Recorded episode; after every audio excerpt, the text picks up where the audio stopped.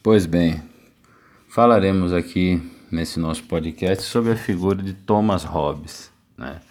um filósofo partidário do absolutismo monárquico, tá? nascido em 1588, morreu em 1679, morreu já para o final do século XVII, viveu bastante tempo esse cara, viveu 90 anos, olha que foda. E o Thomas Hobbes, assim, a frase de para-choque do caminhoneiro robesiano é aquela, né? O homem é o lobo do homem. Com certeza você já ouviu isso, né? Isso é familiar, possivelmente isso lhe é familiar. E a ideia aqui é a seguinte: Hobbes é um filósofo contratualista, né?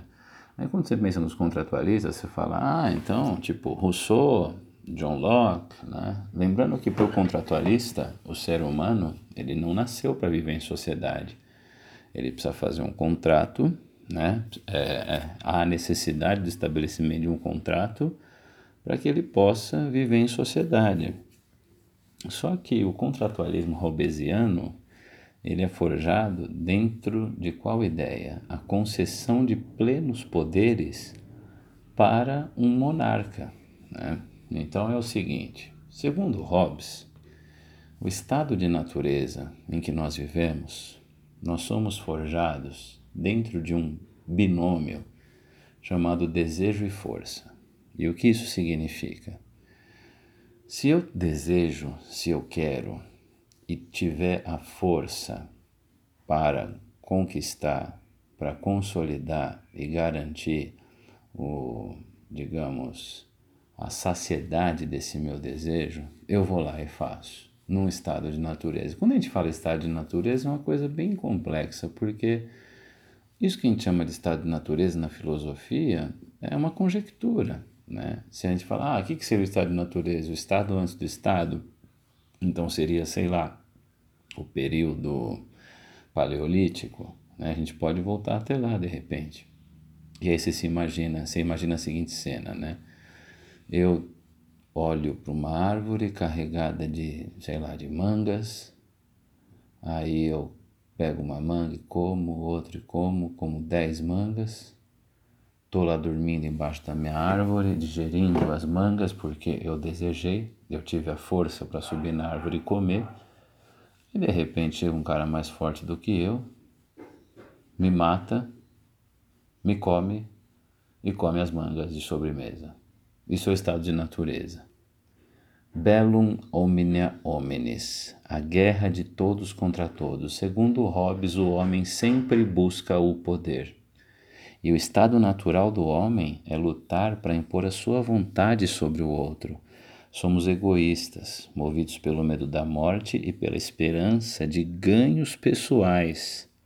É isso que ele fala, né?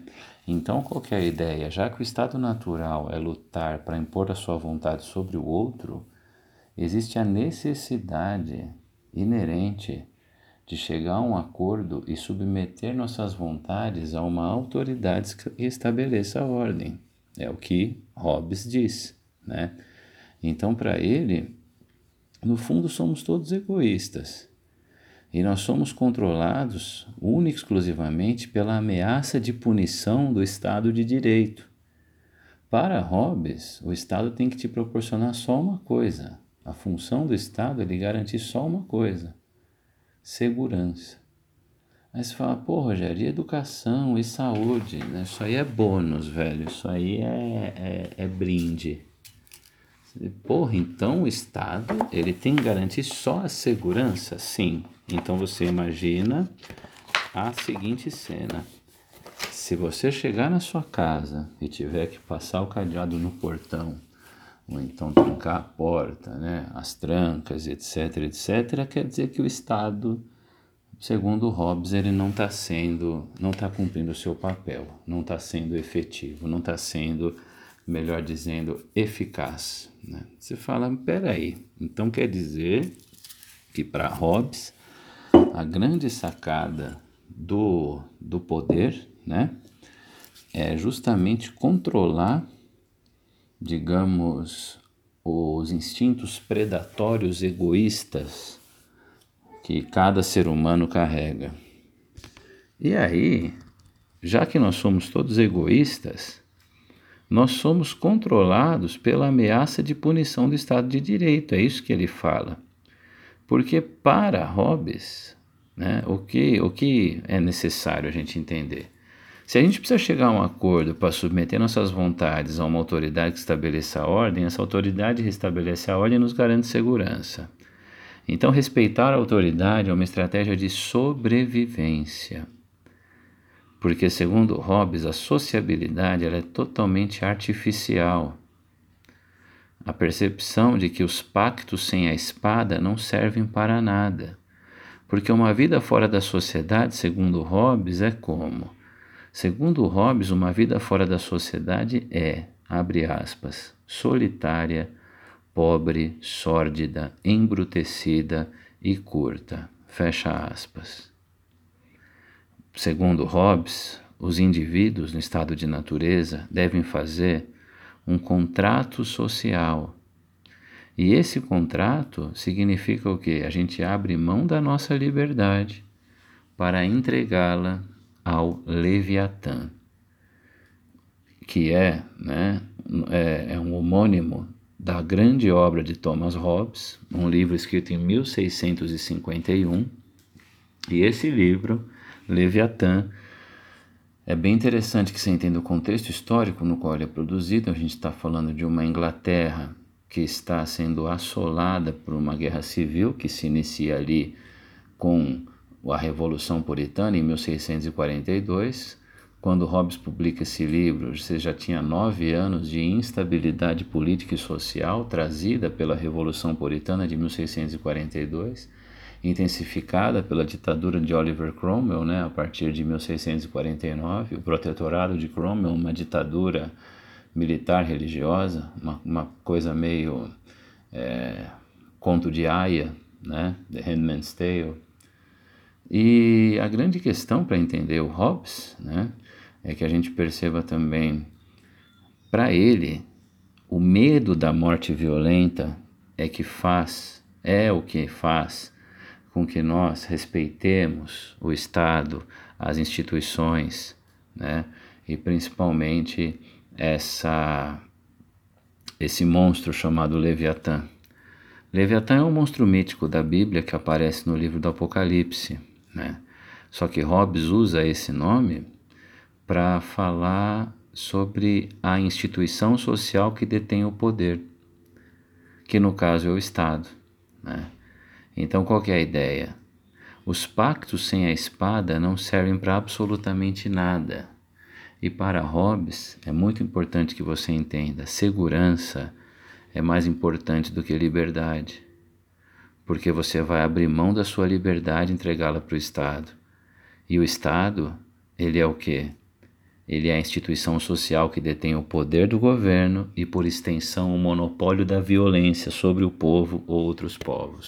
Portanto, o Estado é o monopólio da violência, né? segundo Thomas Hobbes. E aí você pensa, porra, se o Estado é o monopólio da violência, então quer dizer que, para Hobbes, o contrato social ele nasce do temor que o homem tem da morte. Percebe? Porque o homem é o lobo do homem, é predador da própria espécie. Então, o pacto para a paz, segundo Hobbes, vai funcionar como o temor da morte funda o contrato social. E aí, nesse contexto, vale a pena a gente pensar em várias questões, né? Quando você pensa, por exemplo, você tem várias obras que você pode se referir quando quiser entender essa questão de um, de um estado de natureza ou de um mundo sem estado, sem leis, sem regras, sem normas, etc. Né? Dentro da cultura pop, por exemplo, você tem aquela série eterna chamada The Walking Dead, né? E você percebe ali que no The Walking Dead o problema não são os zumbis, né? Os walkers, né? São as pessoas. Entende? Então, em um mundo sem leis, sem regras e normas, o homem é o lobo do homem. É, se você pega obras como, por exemplo, tem um filme maravilhoso chamado A Estrada, com Viggo Mortensen. A Estrada é uma distopia que se passa num futuro né, hipotético se bem que as distopias elas estão mais para a história contemporânea hoje em dia, né? E essa distopia é, não dá para saber o que aconteceu com a sociedade, né? Se foi um, uma guerra nuclear, etc, etc. Mas é o pai e o filho atravessando Estados Unidos, lidando com uma infinidade de adversidades, e eles mantêm a sua boa índole. Qual que é a linha tênue entre o bem e o mal? Para eles é não comer carne humana, né? Então é um lapso de civilização que ainda existe nessa distopia onde tudo se perdeu. Então, a grande sacada de Hobbes é justamente trazer à tona essa percepção de que os pactos sem a espada não servem para nada. É uma boa referência para a gente entender um teórico né, absolutista, um filósofo partidário da monarquia absolutista aí no século XVII. Esse é Thomas Hobbes. Beleza? Espero que tenha dado tudo certo. Bons estudos para vocês, façam os exercícios e até uma próxima. Tchau!